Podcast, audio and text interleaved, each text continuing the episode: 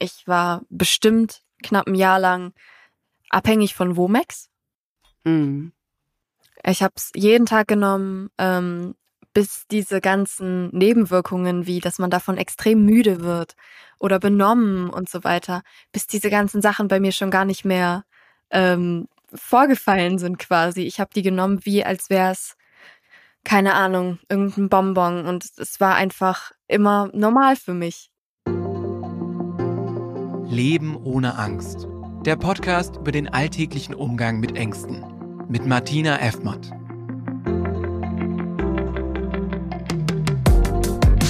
Herzlich willkommen zur neuen Folge in meinem Podcast. In der letzten Folge habe ich über die Emetophobie gesprochen und diese Erkrankung wird auch heute wieder im Fokus stehen. Ich möchte meinen Podcast aber lebendig gestalten und aus diesem Grund habe ich Betroffene und Eltern einladen wollen. Ich habe eine E-Mail einer Mutter aus dem vergangenen August 2022 entdeckt, als ich nach einem geeigneten Patienten für ein Interview geschaut habe. Und nach mehr als einem Jahr habe ich schließlich Kontakt zu den Eltern und der Patientin aufgenommen und Interviews mit ihnen durchgeführt. Und das heutige Interview mit der Patientin Caro ist das Ergebnis dieser Bemühung. Ich möchte euch ganz kurz aber den Text der Mail oder die Mail vorlesen von der Mutter aus dem August 2022, die Mutter von Caro.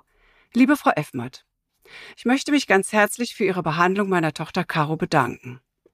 Sie war das letzte Mal Mitte Juni 2022 bei Ihnen zur Hypnose. Seitdem hat sie vier, zwei Ausrufungszeichen, Kilo zugenommen. Wir haben einen tollen Urlaub ohne Ängste jeglicher Art in New York verbracht. Sie ist nicht mehr depressiv und führt ein ganz normales Teenagerleben mit Partys, Freunde treffen. Sie schaut positiv nach vorne. Unser aller Leben ist so viel entspannter geworden und so weiter und so weiter. Und so kommt es, dass ich für diese Folge heute mit meiner früheren Patientin Caro sprechen werde. Und ich darf schon einmal den Ausblick geben, dass ich in der nächsten Folge mich dann mit den Eltern unterhalten werde. Caro wird uns heute einen sehr wertvollen Eindruck in ihren ganz persönlichen Leidensweg geben. Sie wird über frühe Symptome sprechen, darüber sprechen, wie ihre Ängste sie belastet haben und welche Auswirkungen diese Ängste auf ihr ganzes gesamtes Leben hatten. Und dabei geht es halt wieder um diese spezielle Angststörung der Emetophobie, bei dem die Menschen ja Angst vor dem Erbrechen haben. Und diese Info ist jetzt vor allem für alle die, die die erste Folge noch nicht gehört haben. Betroffene haben oft eine ganz intensive Furcht davor, sich selbst zu übergeben oder andere Menschen beim Erbrechen zu sehen und vermeiden daher Situationen, die das Erbrechen auslösen können. Das kann die Schule sein, Busfahren, Autofahren, Restaurant- oder Kinobesuche, Geburtstage, Feste, und natürlich auch ein Magen-Darm-Virus. Diese Phobie kann das tägliche Leben der Betroffenen in einem erheblichen Maß beeinträchtigen und kann zu sozialer Isolation, zu Depressionen und auch zu anderen psychischen Problemen führen. An dieser Stelle möchte ich gerne auch auf mein Buch hinweisen, das ich über diese Erkrankung geschrieben habe. Der Titel ist Angst vor Übelkeit und Erbrechen und es wurde im Humboldt Verlag veröffentlicht. Man kann es in jeder Buchhandlung kaufen und natürlich auch übers Internet. In beiden Folgen, also in der Folge heute mit Caro und auch beim nächsten Mal, wird es immer wieder um das Thema Magersucht gehen. Warum? Meine Patientin Caro hat aufgrund ihrer Emetophobie sehr viel an Gewicht verloren, das werden wir nachher hören, was sehr lange den Fokus der Behandlung auf ihr Körpergewicht rückte. Leider wurde dabei die eigentliche Ursache der Erkrankung lange nicht erkannt, was dazu führte, dass die Erkrankung unzureichend behandelt wurde und sich der Leidensweg von ihr halt auch sehr verlängert hat. Und dieses Phänomen tritt tatsächlich häufig auf, weil Patienten nämlich aufgrund ihrer Angst vor dem Erbrechen oft das Essen einstellen oder extrem einschränken und dadurch halt im Laufe der Erkrankung ganz erheblich an Gewicht verlieren können. Und das führt ganz häufig dazu, dass die ähm, Patienten in den Kliniken wegen Magersucht behandelt werden, die sie ja im eigentlichen Sinne gar nicht haben, weil schließlich möchten Betroffene, die an Emetophobie erkrankt sind, sehr gerne essen. Sie können nur nicht essen oder essen halt weniger, weil sie Angst haben, dass sie sich davon übergeben müssen. Caro wird in dem Gespräch gleich sehr offen und frei und ohne große Unterbrechungen über ihre Krankengeschichte sprechen. Zusätzlich können wir uns also auch auf ein weiteres Gespräch in der nächsten Folge freuen, bei dem ich mich dann mit den Eltern unterhalten werde. Ich hoffe, dass diese wertvollen Erfahrungen dazu beitragen werden, Betroffenen, Angehörigen und anderen Interessierten ein besseres Verständnis für diese Phobie zu vermitteln und ihnen zu zeigen, dass es mögliche Auswege aus der Angst gibt. Meine Patientin hat ihren Mut und ihre Hoffnung geteilt, um anderen Menschen zu zeigen, dass es möglich ist, trotz Ängsten ein erfülltes Leben zu führen. Und ich möchte betonen, dass es bei Ängsten keine pauschale, einheitliche Lösung gibt. Als Therapeutin biete ich jedoch meine Unterstützung an und setze auf mein sehr großes Verständnis gerade für diese Art der Erkrankung. So kann ich Menschen mit die mit Ängsten sozusagen sich konfrontiert sehen, helfen und sie bei ihrer Genesung unterstützen. Im Anschluss an das Interview werde ich kurz auf die möglichen Behandlungswege eingehen und auch meinen Behandlungsansatz kurz erläutern. Weitere Informationen findet ihr natürlich auch auf meiner Website. Aber nun erstmal zum Interview mit Caro. Eine wichtige Information vorab habe ich aber noch. Nach meiner Erfahrung in der Praxis erlebten viele Patienten traumatische Erlebnisse häufig in ihrer Kindheit die zu dieser Erkrankung dann später führen. Häufig haben diese Erlebnisse mit Situationen des Erbrechens zu tun. Das sind dann sogenannte Schlüsselerlebnisse. Diese Schlüsselerlebnisse, den spüren wir dann in einer Hypnose auf und lösen sozusagen diese traumatischen Erlebnisse in der Hypnose. Bei Caro kamen folgende Dinge zusammen. Erstens, die Mutter hatte in der Schwangerschaft mit Caro täglich mit Übelkeit und mit Erbrechen zu kämpfen. Und dann kam zweitens dazu, dass sie erste Schlüsselerlebnisse hatten. Und das aller, allererste Schlüsselerlebnis von Caro war, als sie tatsächlich anderthalb Jahre alt war. Es folgten dann noch zwei weitere. Über diese Details wird im Interview nicht weiter eingegangen, um mögliche, also mögliche betroffene Hörer damit nicht zu triggern. Genauso wie bestimmtes Vokabular wie Erbrechen, Magen-Darm-Virus weitestgehend umschrieben wird, das macht Caro übrigens ganz automatisch. Aber nun hört gerne selbst. Ja, hallo. Hallo Caro. Ich freue mich, dass du hier bist. Wir haben uns lange nicht gesehen und wir treffen uns heute zu so einem Thema. Ja, das Thema ist Emetophobie. Genau. Und ich sage erstmal herzlich willkommen und schön, dass du da bist. Hallo Caro. Danke, Martina. Hi. Freust du dich auch? Ja. Bist ein bisschen ich freue mich auch. Ja. Ja. oh, shit. Ja, magst du irgendwas über dich erzählen? So, ich mag dich jetzt nicht vorstellen, sondern ich dachte, vielleicht ist es netter, wenn du dich selber vorstellst, dann kannst du sagen, was du von dir erzählen möchtest, so aus welcher Region du kommst, wie alt du bist und einfach, dass wir, dass sich der Hörer so ein kleines Bild machen kann. Wer ist die Caro? Alles klar. Ähm, ich bin 18 Jahre alt, jetzt geworden im Sommer, also quasi gerade erst. Ähm, oh, herzlichen Glückwunsch. Huh? noch. Danke. ähm, ja, ich bin schon, ich wohne schon immer hier in, in Niedersachsen in der Nähe von Bremen. Ähm, bin jetzt vor kurzer Zeit ausgezogen, wohne nicht mehr bei meinen Eltern, sondern ähm, wohne jetzt quasi in einem anderen Ort zusammen mit meinem Freund. Das, ähm, mit dem bin ich schon relativ lange zusammen, schon anderthalb Jahre oder zwei fast. Das ist, glaube ich, so das Gröbste. Ich gehe zur Schule, ich mache mein Abitur jetzt nächstes Jahr, hoffentlich. Also 13. Klasse jetzt. Ja. Ja, Emetophobie. Magst du ein bisschen erzählen, äh, wie das bei dir war? Also wann hast du es zum ersten Mal gemerkt? Wie hat es angefangen? Also gemerkt ist, glaube ich, fast das falsche Wort. Ich habe das, glaube ich, schon immer. Du hast es wirklich schon immer, ne? Ja. Das muss man sich mal vorstellen, ja. Sagt ja. ein Mädchen, was 18 ist. Ich habe das, glaube ich, schon immer. Man kann es überhaupt nicht zuordnen. Also ich hätte das damals noch nicht so sagen können, dass ich das hab. So vielleicht mit zehn Jahren oder so, da hätte ich das nicht gewusst. Mhm. Aber als ich es wusste, war es schon sehr logisch und da habe ich zurückgedacht und mir fiel nicht ein Abend ein, wo ich nicht mit Angst im Bett gelegen habe. Mhm. Aber was, was hast du als, kannst du dich noch erinnern, was hast du als Kind gedacht? Ich, ich weiß es nicht. Ich hatte, ich hatte Angst einfach. Ich habe immer, wenn ich das mitbekommen habe, dass es, ähm, ja, also erstmal habe ich sehr viel auf meine Ernährung geachtet, habe mir selber sehr viele Grenzen gesetzt. Ich hatte. So als ähm, kleines Kind schon? Ja. Als kleines Kind? Ja. Ja. Das ist ja für unsere Zuhörer total wichtig, weil wir hören ja auch Eltern zu, ne? Mütter, Väter. Also als Mhm. kleines Kind hast du schon gedacht, du musst auf deine Mhm. Ernährung achten. Mhm.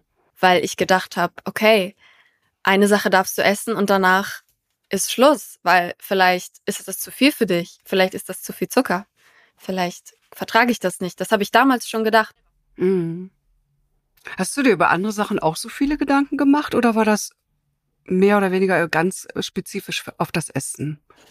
Mm, Also ich habe sehr, sehr schlimm reagiert, wenn Leute krank waren in meinem Umfeld, wenn meine Freundinnen krank waren oder Mhm. wenn jemand aus ihrer Familie krank war und ich da war, dann quasi zum Spielen oder zur Verabredung.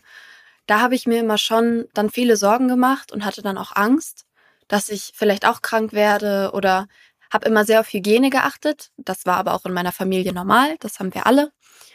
Ich habe immer meine Hände desinfiziert, immer ganz viel gewaschen, was ja bei Kleinkindern jetzt nicht so üblich ist, dass die das wirklich regelmäßig machen. Ähm, aber da habe ich immer großen Wert drauf gelegt und auch so ähm, Dinge, die andere mir gegeben haben, mit ihren Händen, ich wusste ja nicht, ob die sauber waren, habe ich einfach, Ach, konnte ich nicht, konnte ich nicht. Ich hatte ja keine Mhm. Bestätigung. Ich brauchte 100 Prozent in meinem Kopf. brauchtest hundertprozentige Sicherheit, das ist in Ordnung, da kann mir nichts passieren. Ne? Mhm. Genau, ja. Und das ist ja, das müssen wir für unsere Zuhörer auch sagen, ja vor Corona gewesen. Ne? Also jetzt so nach Corona gibt es vielleicht mehr Menschen, die sich viele Gedanken machen und Hände desinfizieren. Ne? Deshalb waren ja zu ja. Corona-Zeiten meine Patienten waren ganz glücklich und haben gesagt, endlich kann ich mir immer die Hände desinfizieren und keiner guckt komisch. Ne? Ja, Ja, aber Ja. du hast das ja lange vor Corona schon gemacht. Und da hat keiner gefragt und gesagt, was machst du denn da? Was machst du dir für Gedanken? Oder Mm, Also es war schon komisch. Gerade so Mhm. ähm, in der sechsten Klasse war das, glaube ich, noch, oder in der siebten. Ähm, da war das natürlich weiterhin so und ähm, da haben die Leute das immer ganz lustig gefunden. Also da haben die immer gesagt, ach, sie ist ja lustig, die hat ja lustige Gewohnheiten und ich fand selber dann auch irgendwie immer so ein bisschen lustig, weil für mich kam nichts anderes in Frage in dem Moment und dann habe ich immer gedacht, ja, ist halt so. Habe ich nie weiter hinterfragt dann in dem Moment. ist halt die Caro, ne? Ist halt ihre Eigenart. So. Hm? Ist so, ja. Aber dass es eine Angst oder dass dahinter eine Angst sein könnte, hast du dir auch nicht gedacht, ne? Oder war das Also schon hab mich- sichtbar? Ähm, ich habe mich früher ähm, damit immer sehr normal gefühlt. Also, dass ich die Angst hab davor. Das wusste ich schon Mhm. immer eigentlich. Ich wusste, wovor ich Angst habe. Aber ich dachte, das wäre Mhm. normal. Ich Ah, habe das ja. nicht als außergewöhnlich angesehen. Ich habe gedacht, das sowas hat jeder. Und du bist auch ganz normal in den Kindergarten gegangen und in die Schule. Ja, ganz normal, ganz normal im Kindergarten und in der Schule. Mhm. in der Grundschule und so vor allem, da haben das meine Eltern auch gar nicht gewusst. Das habe ich niemandem erzählt. Das war nur immer für mich so. Mhm. Wie macht ein Kind das denn so mit sich aus? Also, wenn ich mich jetzt so reinversetzen möchte in die kleine äh, Caro, wie, wie hast du das gemacht? Das könnte ich, glaube ich, heutzutage gar nicht mehr beantworten, weil ich das nicht weiß. Es war für mich Mhm. immer so eine Normalität und da habe ich nie wirklich ähm, gedacht, dass ich mich da jetzt um irgendwas kümmern muss oder dass ich irgendwie Hilfe brauche in dem Bereich. Aber Gar nicht. Ich habe gedacht, das ist Hm. was ganz Normales und sowas in der Art wird wahrscheinlich jeder Mensch irgendwie haben und dann hat mein Gedankengang auch immer geendet eigentlich. Mhm. Und wann hat sich dann das so, ähm, wann ist es dann gekippt? Wann ist es irgendwann so geworden, dass du gedacht hast, der Mist, das ist jetzt irgendwie doch doof? Oder doch irgendwie was, was andere so nicht haben? Das fing, glaube ich, an, ähm, als ähm, die Partyszene so losging in meinem Alter. Also ich war so mit, mit Ende 13 oder Anfang 14 hat das bei uns angefangen. Da gab es die ersten Partys und also die Partys, wo man getrunken hat, wo alle möglichen Sachen gemacht wurden. Ähm, die halt mit meiner Angst nicht so richtig kompatibel sind. Und ähm, da war es dann schon immer eine kleine Herausforderung für mich, weil ähm, ich hatte immer Angst, wenn ich hingegangen bin, aber nicht so stark, weil ich ganz genau wusste, ich trinke sowieso nicht so viel. Ich hatte da viel zu viel Angst vor und ähm, habe mir das nicht komplett verboten. Ich habe damals wahrscheinlich sogar noch mehr getrunken, als ich es heute tun würde. Aber ähm, das war so das erste Anzeichen quasi, wo ich gedacht habe, das nervt mich jetzt. Ich hätte die Angst jetzt mhm. gerade lieber nicht. Ich würde mhm. das auch gerne können, wie die anderen und mich da hinsetzen und das machen, worauf ich Lust habe und nicht das, was ich mir selber erlaube. Ähm, also ich war schon immer relativ selbstbewusst. Also es hat mich nicht so sehr eingeschränkt, dass ich dann irgendwie dadurch irgendwie schüchtern geworden bin oder sowas. Aber ähm, es war schon der ein oder andere Moment da, wo ich wirklich traurig war, dass ich nicht einfach so mit so einem lockeren Gefühl rumlaufen kann oder mir einfach mal keine Gedanken machen muss. Das hätte ich mir schon sehr gewünscht damals. Kannst du dich denn erinnern, wann es das letzte Mal, wann das letzte Mal passiert ist, sozusagen? Ähm, bei anderen, das, das letzte Mal war wahrscheinlich dann irgendwie, wenn mein Freund von einer Party gekommen ist und zu viel getrunken hat. Und bei mir war ich ähm, das letzte Mal, ich glaube, acht Jahre alt. Mhm, acht Jahre alt, also vor zehn Jahren, ne? Ja, vor zehn Jahren. Ja, wir sind ja eben da gewesen, wie das so anfing mit Corona, ne? Dass es am Anfang für dich sogar vielleicht ganz gut war, ne? Weil du warst so mehr in so einer Safe Space, ja, weil sich viele Leute die Hände desinfizieren und es weniger Kontakte gab und ja, ja. du dann äh, mehr zu Hause warst und weniger diesen Situationen ausgesetzt. Und ja, da konnte dann ja auch eigentlich nichts passieren. Also das sagen ja viele an Emetophobie erkrankte Personen, dass sie sagen, eigentlich das war eine gute Zeit, ja, weil da konnte ich sozusagen, ne, wurde die Phobie zwar immer größer, aber eigentlich habe ich mich gut gefühlt, ja. Wie ging es ja. dann weiter? Ähm, dann kam erstmal ähm, ein ganz, ganz großes Loch, würde ich fast so sagen dann ähm, kamen meine ganzen physischen Beschwerden. Mit mir ging's nicht mehr gut. Ich hatte, ich hatte jeden Tag Kopfschmerzen, ich hatte jeden Tag Bauchschmerzen, mir war immer schlecht, egal was ich gegessen habe, egal wie viel. Weswegen ich mich natürlich, was ja, was man ja auch immer wieder liest und was wahrscheinlich auch die ähm, Geschichte von den meisten ist, habe mich dann durchchecken lassen überall, habe ähm, verschiedenste Untersuchungen mitgemacht, um festzustellen, dass es meinem Körper auch gut geht und dass das halt nicht der Grund sein kann. Und ich habe jedes Mal da gesessen und quasi gehofft, dass es einen Grund gibt, weil ich wollte, dass es aufhört. Hm, also ihr seid so, sozusagen vom Kinderarzt zum Facharzt. Ja. Magen, Magen-Darm-Spiegelung und was man so alles macht, ne? Genau, mhm. genau. Da habt ihr alles durchgecheckt? Ja, da kam Du hast immer gehofft, er findet jetzt was und dann. Ja. Hm. Dann hat wahrscheinlich irgendwann mal jemand gesagt, das könnte was Psychisches sein, ne? Aber noch, noch vielleicht noch nicht, ähm, es ist eine Emetophobie, ja? Also da, darüber habe ich natürlich auch selber schon gelesen und ich wusste ja die ganze Zeit, dass es diese Angst ist, aber ich war mir ganz, ganz mhm. sicher, dass die Angst dazu nicht fähig ist. Also dass es ja nicht sein kann, dass ich nur wegen meiner Psyche solche Beschwerden habe. Das habe ich mir überhaupt nicht erträumen lassen wollen und vor allem nicht können. Und ich habe es auch so sehr gehofft die meiste Zeit, dass es wirklich einfach eine Ursache ist, die man beheben kann. Ja, es wäre dann so viel einfacher, ne? Wir haben dann lieber einen Beinbruch, ne? Kann man so eine Schiene ja. machen und einen Gips ja, genau. und dann ist alles wieder gut, ne? Ja. Das wäre deutlich einfacher gewesen, ja. Ja, das sagen ganz, ganz viele. Ne? Ich hatte lieber einen Beinbruch, dann sieht es auch vor allen Dingen jeder und kann jeder mit umgehen. Und ich werde auch bedauert, dass ich einen Beinbruch habe. Und wenn ich sage, ich habe Angst vor dem Erbrechen, das versteht ja keiner. Ne? Wie war das bei dir? Du wusstest es selber, aber konntest du da schon mit jemandem drüber sprechen oder? Ich wollte es ja. Ich wollte es ja in erster Linie gar nicht. Ich wollte darüber gar nicht reden. Ich fand, ich fand das mhm. Thema ja selber unangenehm und es war halt so meine Sache, wovor ich Angst hatte. Und da habe ich gedacht, das geht ja wohl niemandem was an. Und ich habe es das erste Mal, glaube ich, erzählt, ähm, habe ich meiner Mutter erzählt, weil ich gesagt habe, dass ich gerne ähm, therapeutische Hilfe hätte, was dann aber auch wahrscheinlich schon mit depressivem Verhalten verknüpft war, weil es mir da schon sehr schlecht ging und ich sehr viele Sachen gemieden habe und viel zu Hause war nur noch und halt auch nichts anderes mehr tun wollte oder konnte. Mhm. Also du hast dich daran gehalten, weil es ja für dich dann auch dein Safe Space war, ne? Eigentlich. Ja. Ja. genau. Ja, was für eine Einschränkung. Nichts mehr dann, also wirklich so sich zurückzuziehen. Aber dann seid ihr ja irgendwann hat ja, dann hast du dich ja geöffnet und hast es deinen Eltern anvertraut, deiner Mutter, habe ich gerade verstanden. Wie haben die reagiert? Also anvertrauen ist, glaube ich, fast das falsche Wort. Es war für mich keine große Sache, das zu erzählen. Ich, ich wollte es nur halt einfach ah, okay. immer nicht.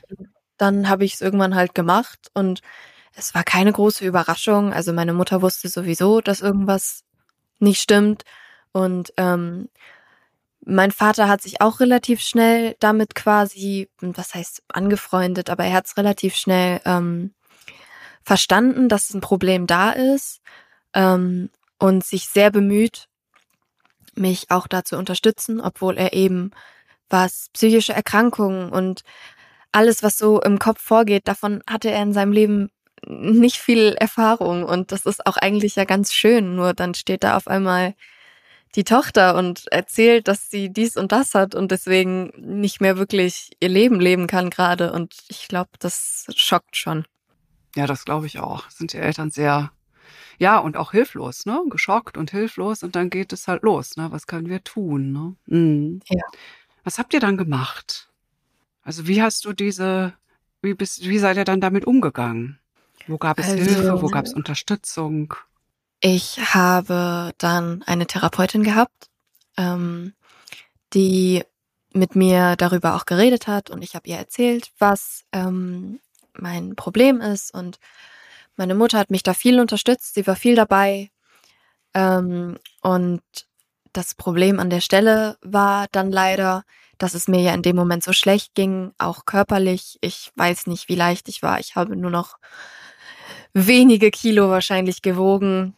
Und das ähm, war dann erstmal Priorität. Also erstmal musste geklärt werden, warum mein Leben nicht funktioniert und dass ich irgendwo nochmal eine Phobie habe und Ängste und Panik. Das ist ja erstmal dann nebensächlich gewesen für meine damalige Therapeutin. Ähm, glaube mhm. ich, würde ich mal so. Das heißt, du hast Darf ich da gerade eine Zwischenfrage, auch jetzt für die Zuhörer? Also du hast durch die Emetophobie dein Essverhalten verändert und hast halt extrem abgenommen. Sehr viel abgenommen, also viel, viel zu viel abgenommen. Was hast du gemacht? Wie hast du, was hast du bei deinem Essverhalten verändert? Hattest du Rituale? Hast du bestimmte Lebensmittel gemieden oder nur noch zu bestimmten Uhrzeiten gegessen oder was, was hast du getan, dass du so Gewichtsverlust hattest? Da gab's unterschiedliche Wege. Also ganz am Anfang, ähm, auch als mein Leben noch normaler war, ich glaube, das war sogar schon ähm, bevor Corona war, ähm, da habe ich jeden Abend um, ich glaube, spätestens halb vier, was heißt Abend, es ist eigentlich quasi Mittag, also ja. das war mhm. ähm, quasi meine Dinner Time und da habe ich dann ähm, mir eine Smoothie Bowl gemacht jeden Abend und hab hm. die gegessen. Ja, und jeden dann ist fast eigentlich Kuchenzeit, ne? Ja. Weil, und das machen tatsächlich ja viele Emetophobiker, die haben ein bestimmtes Ritual zu einer bestimmten Uhrzeit abends das letzte Mal zu sich zu nehmen, in der Annahme, wenn ich danach nichts mehr esse, dann ist das so weit verdaut, dass mir nachts nicht schlecht werden kann. War das bei dir auch so mit ein Grund, so eine Überlegung, so ein Gedanke? Ähm, ja, eigentlich schon, aber mehr das Problem, mhm. dass ich abends ganz schlecht einschlafen konnte, wenn ich davor gegessen habe, weil ich nicht genau weiß, wie es auf mich reagiert oder wie ich viel mehr darauf reagiere. Ähm, und ich wollte einfach sicher mhm. gehen, dass ähm, ich in Ruhe schlafen kann. Und das war immer sehr gut sichergestellt, indem ich mit einem knurrenden Bauch eingeschlafen bin. Hattest du noch andere Rituale oder war das das einzige? Später dann, als ich ähm, dann ganz ähm, dünn geworden bin, da habe ich einfach nur noch ganz wenig gegessen. Keine Mahlzeiten mehr. Einfach aufgestanden, irgendwie was Kleines gegessen, dann zwei Stunden später wieder was Kleines und wirklich immer nur ganz wenig, weil immer ein Risiko da sein könnte, dass das zu viel ist oder das nicht gut ist oder dass mich zusammenpasst. Das habe ich auch gedacht, wenn ich zwei Sachen esse, die in meinem Kopf nicht zusammengepasst haben, dann ging das auch nicht. Und solche Sachen haben dann halt dazu was, geführt, was war das zum Beispiel? Zum Beispiel, wenn ich süß und salzig gemixt habe. Also so, wenn ich erst Chips gegessen habe und dann gab es aber irgendwie noch Eis, das ging nicht. Mhm. Oder auch ähm, von Getränken ganz besonders. Also damals habe ich Zucker sehr viel gemieden, weil von Zucker ähm, kann einem ja auch schlecht werden, wenn man zu viel davon isst. Dementsprechend war Zucker eigentlich fast komplett raus aus ähm, meiner Ernährung. Und dann waren es halt mehr so Sachen, dass ich dann gedacht habe, okay, ich habe jetzt gerade schon einen Kaffee getrunken, jetzt kann ich keine Apfelschorle trinken, weil das ist ja jetzt schon wieder was anderes. Und Wasser ginge doch auch. Und ja, sowas halt. Und es ist natürlich klar, bei starkem Gewichtsverlust, und das ist, ähm, steht der Gewichtsverlust erstmal in, im Fokus, ne? Weil wir müssen natürlich, wenn jemand sehr untergewichtig ist, erstmal schauen, dass derjenige wieder zunimmt. Ähm, von daher war das sicherlich in der ersten Therapie auch mit so einem Fokus, ne? Wenngleich man trotzdem das andere Thema ja nicht vernachlässigen darf, weil der Grund, weshalb ja du nichts gegessen hast, hat ja nichts mit einer Magersucht zu tun. Du hättest ja gerne wahrscheinlich mehr essen wollen, ne? Oder mehr Gewicht haben wollen. Aber deine Angst hat das verhindert. Habe ich das richtig verstanden, ne? Ja, ja, genau so. Das war auch immer das, was mich mhm. so traurig gemacht hat ähm, damals, dass ähm, sich immer nur auf mein Gewicht fokussiert wurde, weil da lag bei mir, also bei mir selber lag da nicht das Problem. Und das war mhm. immer so, ich will nicht sagen nervig, weil ich kann es ja verstehen, wenn da halt so so ein Mädchen steht, das komplett weiß ist im Gesicht und ihre Klamotten schon so so überhaupt nicht mehr passen. Das macht schon was mit einem. Und da will man dann natürlich auch erstmal dafür sorgen, dass ähm, es ihr gut geht und dass sie eine vernünftige, ein vernünftiges Gewicht hat. Das ist ja total verständlich auf der einen Seite.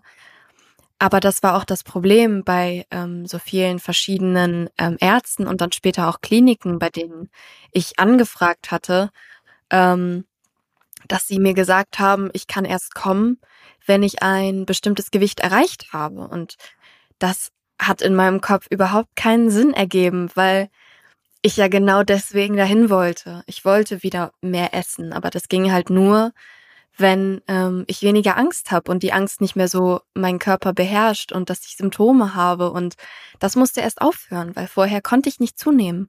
Und deswegen wollte ich behandelt werden. Mhm. Und wenn dann die Voraussetzung ist, dass ich das schon vorher erfüllt habe, um überhaupt behandelt zu werden, dann ist das meistens so frustrierend gewesen, weil ich nicht wusste, wer mir helfen soll. Also wir sind auf sie, auf, auf dich, Entschuldigung, auf dich, Martina, sind wir zu sprechen gekommen durch meine Mutter. Sie hat im Internet geguckt, ganz viel, wahrscheinlich jeden Abend. Ich will es mir gar nicht vorstellen. Ähm, und da ist sie irgendwann darauf gestoßen und meinte zu mir, ähm, hey, da gibt's eine Spezialistin. Ähm, wie, wie wär's? Und dann habe ich erst gesagt so, ach ja, naja, konnte ja bisher auch keiner. Ich, ich habe das fast ein bisschen aufgegeben, weil ich habe gedacht, was, warum soll ich mir Hoffnung machen für irgendwas, was sowieso keiner weiß? Und da habe ich dann ähm, zugesagt, weil meine Mutter war sehr begeistert und hat gedacht, doch, das machen wir, weil sie natürlich auch nichts unversucht gelassen hat. Und dementsprechend äh, haben wir dann die Termine gemacht. Und ähm, ich glaube, direkt nach dem äh, ersten Termin hatte ich ein, ähm, ich weiß gar nicht, ist das überhaupt okay, wenn ich da jetzt schon so zwischengrätsche? Ja, klar, also natürlich. Hab, hast du eigentlich mein Buch gelesen gehabt zu der Zeit oder deine Mutter? Ich glaube, meine Eltern haben es beide gelesen. Oder habt ihr im Internet geguckt und gesagt, okay, wir, wir fahren da mal hin? Meine Mutter hat es auf jeden Fall gelesen. Ich glaube, mein Vater auch. Ähm, ich habe mich so ein bisschen geweigert. Ich habe gedacht, ich habe das doch selber. Mhm. Was soll ich denn darüber noch lesen? Und ähm, ja, ich habe es dann später. Du bist der Spezialist, das stimmt. Ja, habe ich wirklich ja. so gedacht. Und ähm, ich fand es so ein bisschen albern, weil mein Nein, Vater das ist auch richtig so. Hat dann immer gesagt, mach's doch und wahrscheinlich liest du was Neues. Und ich habe es irgendwann dann gemacht, als ähm, an irgendeinem Tag, wo er mich von der Schule abholen musste, weil ich irgendwie eine Panikattacke hatte und dann irgendwie nicht mehr da bleiben konnte, habe ich mir dann das Buch genommen, weil er gesagt hat, du liest das jetzt. Ähm, und ich habe es gelesen und ich war danach genauso schlau wie vorher. Also so viel geholfen hat es mir in dem Sinne nicht, aber ich glaube, für Leute, die es nicht verstehen, war es sehr gut beschrieben. Mhm. Aber du hast dich wieder gespiegelt gefunden. Du hast gedacht, okay, die weiß, was ich hab, oder? Ja, ja, genau. Das habe ich mir vorher schon gedacht, als ich mhm. ähm, so ein paar Generalinformationen im Internet über dich gelesen habe. Da habe ich das schon gedacht, dass sie schon versteht, was ich meine. Ähm, dann war es halt eher das, dass ich nicht an die Heilung geglaubt habe. Nicht daran, dass du mich nicht verstehst, sondern halt mehr daran, dass die Heilung wahrscheinlich eh nicht funktioniert, weil ich bin dafür viel zu stur und so. Dann waren wir bei dir in Düsseldorf. Ähm, das war das erste Mal, als ich da war. Ja, das habe ich gedacht, okay, ja, probieren wir aus. War ich nicht wirklich hoffnungsvoll. Mhm. Ich hab, ich war, ich war zu sehr ähm, verzweifelt von vorher, weil ich gedacht habe, dass wenn man irgendwie keine Ahnung 99 Mal enttäuscht wird, warum sollte das hundertste Mal klappen? Ja, kann ich auch gut verstehen. Ihr habt ja da schon wirklich auch so eine ja, so einen Ritt hinter euch gebracht, ne? Dann wieder nochmal zu jemandem und dann auch noch so eine Strecke fahren und ja. Hm. Auf jeden Fall, aber ähm, aber du ähm, bist dann trotzdem nochmal gekommen, ne? Ja klar, ähm, weil es, ich ich bin rausgegangen und ähm, meine Mutter natürlich super begeistert und toll und ja und das machst du und ich war da so hm, ja okay, ich ich höre jetzt einfach mal auf dich. Mhm. Und dann habe ich es gemacht und war da und habe mit dir die Hypnose gemacht. Mhm. Und das war, das war ziemlich gut, dass ich das gemacht habe. War ein Baustein, ein Schritt für dich, ja, oder? Ähm, auf jeden Fall. Aber das war, glaube ich, ähm, auch zeitlich ziemlich gut passend. Also wahrscheinlich war es auch erstmal der große Faktor, dass ich mich sehr verstanden gefühlt habe von dir und dass du wirklich dran warst, mir genau mit meinem Punkt zu helfen. Und das war schon, das war schon ziemlich schön. Ja, was für eine schöne Wendung, ne? Ja, schon. In dem Moment auf jeden Fall. Hm. Wie geht dein Freund damit um, mit der Erkrankung oder mit der damaligen und wie, wie es heute ist? Also, hast du ihm das direkt ich, erzählt, dass du das hast oder? Also, es war für ihn offensichtlich, dass irgendwas an mir nicht stimmt, weil es war von Anfang an schon so, dass ähm, er mir geschrieben hat, dass er mich jetzt abholt. Und ich habe gesagt, nein, das tust du nicht. Und dann habe ich, meinte er immer, ja, warum denn nicht? Was ist denn das Problem? Und da habe ich gesagt, das ist mir viel zu spontan. Ich kann das jetzt nicht. Und der eigentliche Grund war wahrscheinlich, dass ich vor zwei Stunden irgendwas gegessen habe, wo ich noch nicht wusste, ob ich es vertrage. Und darauf einfach noch warten mm. musste. Okay. Und das dann nicht riskieren konnte, falls irgendwas passiert. Und das habe ich ihm auch irgendwann erzählt und er versteht's, auch bis heute. Er kann das nachvollziehen, mein Verhalten in vielen Situationen.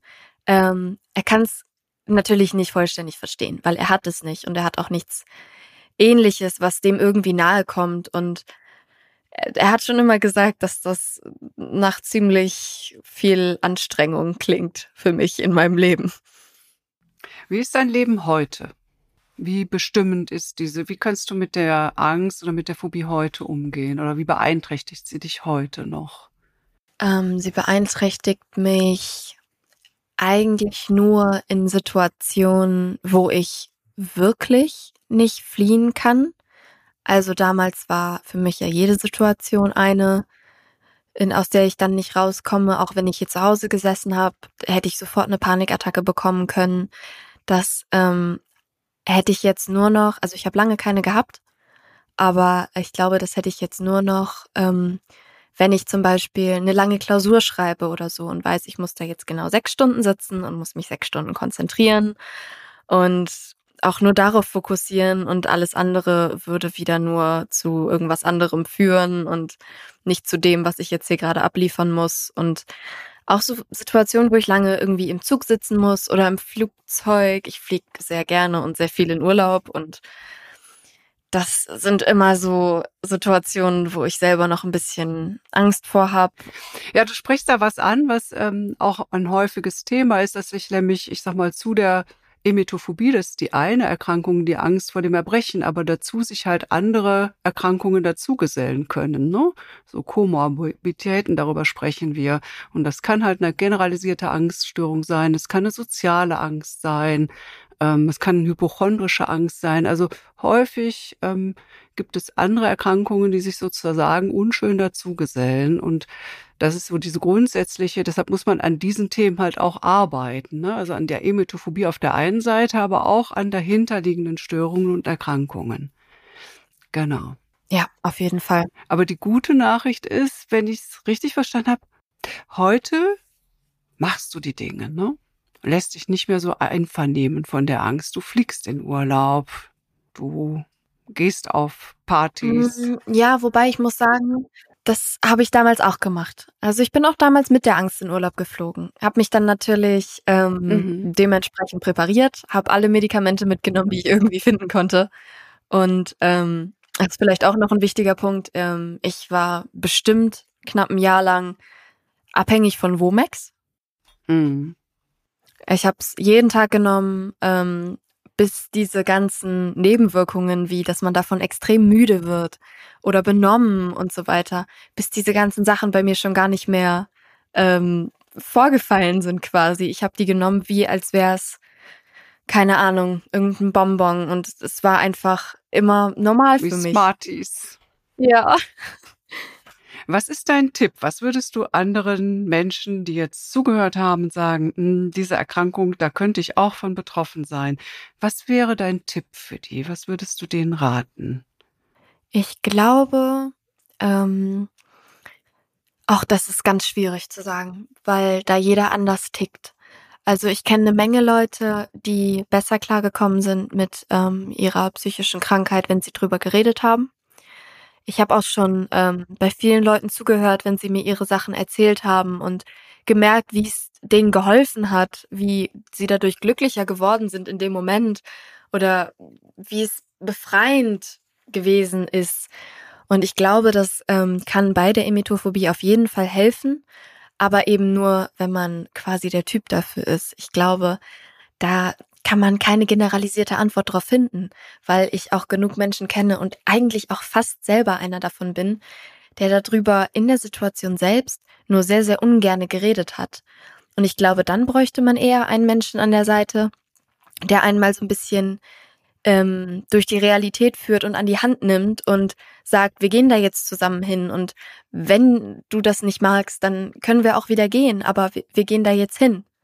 Und ich glaube, das hätte an manchen Stellen so, so viel geholfen bei mir. Nur es ging eben dann Corona-bedingt nicht, aber die Situation wird es für aktuell Betroffene ähm, ja so nicht geben. Und dementsprechend denke ich schon, dass ähm, man da viel gegen machen kann und auch nicht warten soll, sondern man soll schnell reagieren und sagen, okay, da ist was, was ich unbedingt ähm, behandeln lassen will. Und dann kann man natürlich auch ähm, Frau Effmert besuchen in Düsseldorf und die kann einem dann meistens auch ganz toll weiterhelfen. Ja, oder jemand anderen. Aber wichtig, glaube ich, ist wirklich, wenn man sowas hat, möglichst frühzeitig, und das hast du ja auch gesagt, je früher, desto besser, sich Unterstützung zu holen, sich anzuvertrauen. Jetzt sagst du natürlich, ja, du bist jemand, der macht das lieber mit sich selber aus, aber so als Tipp für alle, die da zuhören, ähm, vertraut euch jemandem an. Das können eure Eltern sein, das kann ein Freund sein, eine Freundin sein und dann, weil mit mehreren zusammen ist man vielleicht doch noch mal, ja, hat man mehr Ideen, ja, brainstormt, was man tun kann und holt euch Hilfe und Unterstützung, wo, wo auch immer. Ja, genau. unbedingt.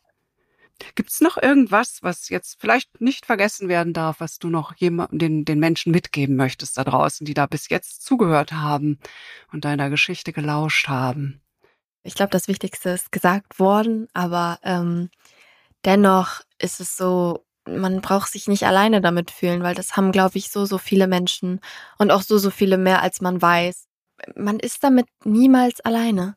Also, Caro, ich Ich denke, wir haben ganz, ganz viel gesagt. Man könnte natürlich noch viel mehr darüber erzählen und auch sprechen, noch über Symptome und weiß der Teufel, was mir noch alles einfiele, was vielleicht auch noch wichtig wäre. Aber ich glaube, wir haben auch schon ganz viel die Menschen mitnehmen können und vielen, vielen Dank für deine Offenheit und ja, dass du uns hier sozusagen einen Einblick in deine Lebensgeschichte gegeben hast. Und ich hoffe, dass wir vielen da draußen, die dazuhören, ein Stück weit Mut machen können, das Thema anzugehen. Mit wem und wie auch immer. Und jetzt bedanke ich mich erstmal und sage recht herzlichen Dank dafür, dass du hier warst und ja, dass wir dieses Gespräch geführt haben. Vielen, vielen Dank. Gerne. Sehr, sehr gerne. Ich möchte mich bei meiner Patientin für ihr offenes Gespräch bedanken und hoffe, dass ihre Erfahrungen anderen Menschen mit Emetophobie und Ängsten Mut machen nämlich Mut machen, sich ebenfalls professionelle Hilfe zu suchen.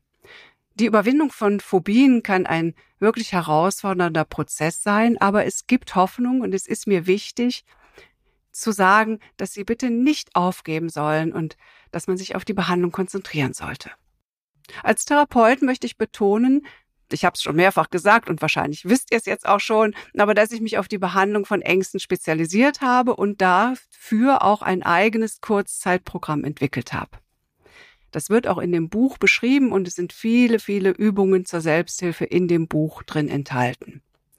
Das Kurzzeitprogramm besteht aus verschiedenen Teilen also von der Hypnose angefangen, da haben wir vorher schon drüber gesprochen, über achtsamkeitsbasierte Methoden, über Atem- und Klopftechniken hin bis zu EMDR. Ich habe sozusagen die besten Techniken zusammengebracht, um Menschen zu helfen, Ängste, Phobien und Traumata zu überwinden und ihnen schnelle und dauerhafte Erfolge zu ermöglichen. Ich selber bin der wirklich festen Überzeugung, dass die individuelle Behandlung wichtig ist und von daher arbeite ich sehr eng mit meinen Patienten zusammen, um eine maßgeschneiderte Behandlung zu entwickeln, die auch die Bedürfnisse und Herausforderungen eines jeden Einzelnen entspricht. Die Anzahl der Techniken ja, da geht es halt auch immer drum, aus diesem Potpourri sich etwas auszusuchen, was für die eigene Erkrankung wirklich hilfreich ist. Ich hoffe, dass dieser Podcast auch ein wenig dazu beigetragen hat, das Bewusstsein für die Bedeutung von psychischer Gesundheit und die Notwendigkeit, sich professionelle Hilfe zu holen, dass das erhöht wird. Und wenn du weitere Fragen zur Behandlung von Ängsten hast oder dich für mein Konzept interessierst, dann findest du ähm, weitere Informationen auf meiner Webseite, ganz klar am Telefon. Und den Link dazu, den findest du unten in den Show Notes. Bonustrack. Eine kurze Atemübung. Okay, beginne damit, dich an einen Ort zu begeben, an dem du dich wohlfühlst und sicher fühlst, also irgendwie bei dir zu Hause, in einem bequemen Sessel, auf deinem Sofa. Setz dich bequem hin oder lege dich hin und schließe deine Augen. Atme tief ein und aus und spüre, wie dein Körper sich entspannt. Wenn du magst, dann visualisiere nun eine wunderschöne Landschaft vor dir. Vielleicht siehst du einen ruhigen See oder eine grüne Wiese, ganz so, wie es für dich sich gut anfühlt. Stell dir vor, wie du langsam durch diese Landschaft gehst und alles um dich herum aufnimmst. Während du weitergehst, bemerkst du, wie sich deine Atmung vertieft mit jedem Schritt, den du gehst und dein Körper sich noch mehr und mehr entspannt. Mit jedem Schritt, den du durch die Landschaft gehst, spürst du, wie dein Geist ruhiger wird und wie sich all deine Sorgen und Gedanken langsam verabschieden, langsam verblassen. Nun nimm dir einen Moment Zeit, um dich auf deine Atmung zu konzentrieren. Atme tief ein und aus und spüre, wie sich dein Körper mit jedem Atemzug noch mehr entspannt. Wenn du magst, dann stell dir nun vor, wie du alle Anspannung und Stress aus deinem Körper ausatmest. Fühle einmal in dich hinein, wo in deinem Körper du vielleicht verspannt bist. Und lasse dort alles los. Lass los, was dich belastet. Atme aus. Lasse alles los, was dich belastet. Und konzentriere dich nur auf das Hier und Jetzt. Nimm dir noch einen Moment Zeit, um in dieser Entspannung zu verweilen. Spüre, wie sich dein Körper und dein Geist vollständig beruhigen und wie du im Inneren Frieden findest. Ganz in Ruhe. Und wenn du bereit bist, dann öffne langsam deine Augen und kehre in den Alltag zurück. Nimm dir diesen Moment der Entspannung mit und versuche, diesen Frieden und diese Ruhe in deinen Alltag zu integrieren. Einatmen und ausatmen in deinem Rhythmus und in deinem Tempo. Alles Gute für dich.